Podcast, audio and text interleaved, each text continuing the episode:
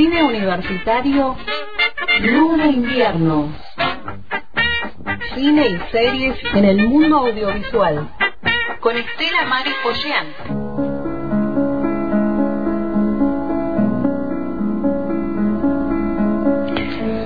Hola Paola, hola Marcelo. Hoy queremos retomar nuestra temática de los cuerpos en el cine. La figura humana está presente desde los orígenes del mundo de la imagen. De eso nos da cuenta los hermanos Lumière desde lo documental y Méliès y Aligui desde lo ficcional. Ellos van a presentar las inolvidables fotografías en movimiento o ciertas fantasmagorías animadas desplegando sobre la pantalla lo corporal como centro de secuencia o el plano que va a habitar desde siempre en ese mundo audiovisual.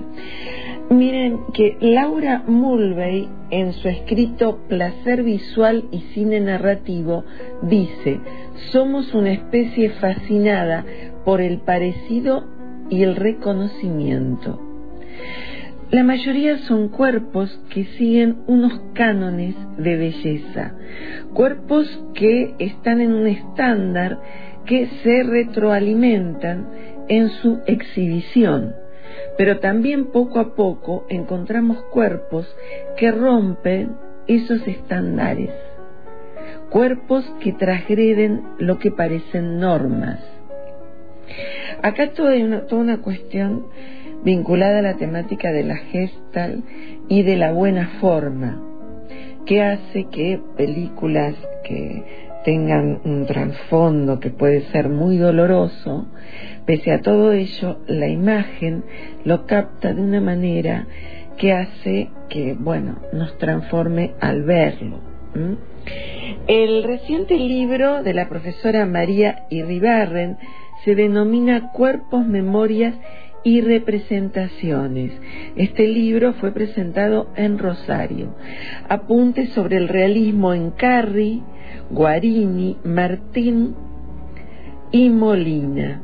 Fíjense, ¿no? Albertina Carri, Carmen Guarini, Lucrecia Martel.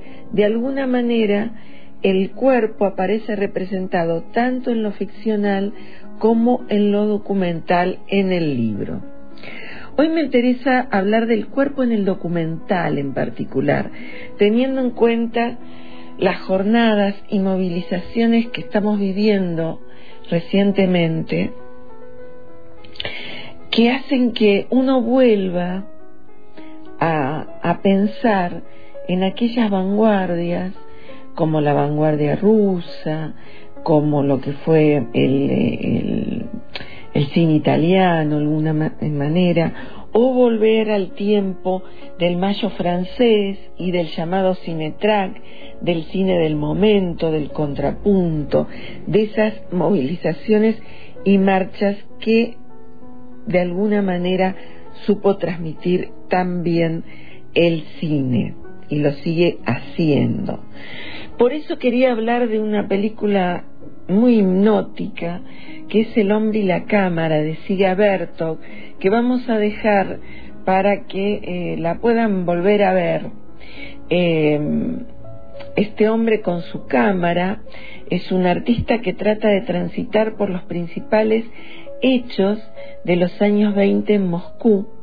¿Mm? La película es del 27, como Berlín Sinfonía de una gran ciudad, describe el transcurso de un día en una ciudad rusa mediante cientos de pinceladas fílmicas sobre la vida cotidiana. Podría decirse que se trata de un retrato puntillista en el que sólo la totalidad de los breves retazos permiten percibir la ciudad en su totalidad. Realmente vale la pena verlo, una película de 1927. ¿Con qué podemos cruzar estas películas? Fíjense que Cinear está pasando un ciclo, eh, hay que chequear el, el, día, pero creo que son los viernes a la noche, de películas de eh, Perrone, uno de los grandes directores eh, de nuestro país que fue descubierto en el Festival del Bafisi hace muchos años. Eh, puedo relacionar mucho El hombre y la cámara con Pendejos, que es un film mudo que tiene el mismo ritmo eh, que la película de, de Siga Bertop. Quizás el más independiente de todos los realizadores, en esta muestra de Perrone te acerca al mundo que creó a través de su cine y desde su mítica Ituzaingó bajo una estética minimalista abocada a destacar situaciones cotidianas. Eh, realmente es, es muy interesante ver las películas eh, en este cruce que estamos haciendo, ¿no? Otra ya en clave más eh, entre realista y surrealista es Las Urdes de Luis Buñuel, una de las regiones más pobres y menos desarrolladas de España de 1932, es la que va a retratar en este documental. La insalubridad, la miseria y la falta de oportunidades van a provocar la emigración de los jóvenes y la soledad de quienes se quedan en esta desolada región extremeña. Eh, fíjate, Paola, que estuve viendo una película que me acercó mucho a esta que, que recién te nombré, Aspromonte. Es un filme donde podemos eh, de alguna manera interactuar con este corto de las Urdes. A finales de los años 50, en África, un pequeño pueblo del valle de Aspromonte, en la región italiana de Calabria, una mujer muere en el parto porque el médico no llega a tiempo. Ninguna carretera conecta África con otros pueblos. La verdad que es una película de Mimo Calopresti que mm, Aspramonte, la tierra de los últimos, si pueden verla no se la pierdan y sobre todo con este contrapunto que estamos marcando. Y si hablamos de luchas, de manifestaciones, de movilizaciones, no puede dejar de faltar la película La batalla de Chile, la lucha de un pueblo sin armas, del gran Patricio Guzmán. Chris Marker también está por ahí, Jorge Muller Silva, Gustavo Morris, bueno, la película se puede ver también en la red. Son tres películas, La batalla de Chile. Y bueno, como para ir cerrando, recordar el inquietante cine de Agnès Varda que nos retrotrae al autorretrato.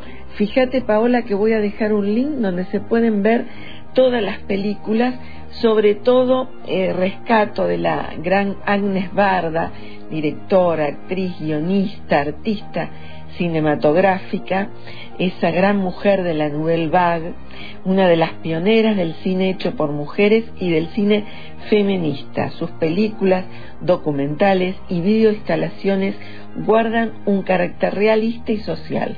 Recomendar sobre todo eh, la colaboración entre Barda y el artista eh, fotógrafo, que van a ser una película realmente exquisita, Rostros y Lugares, del 2018.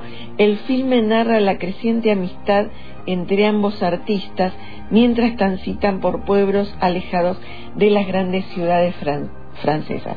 Bueno, vamos a dejar para que vean en, en link el hombre y la cámara, las urdes también, los links de revista Código para ver las películas de Agnes Barda, para ya así entrar después en los cuerpos en ficción. Siempre haciendo un recorte, por supuesto, porque eh, si no, eh, no nos da el tiempo para hablar de este tema eh, tan impactante, ¿no? Los cuerpos en el cine. Bueno, nos volvemos a encontrar el próximo jueves.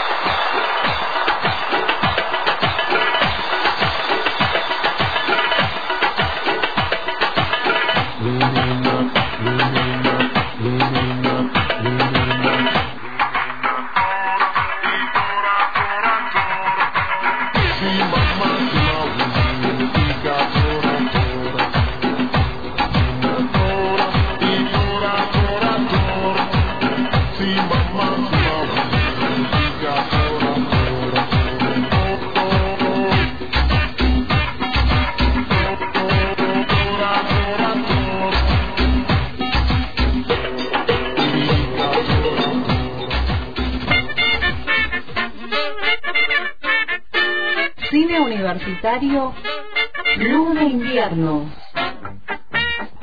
Con Estela Maris Poyean en el hilo invisible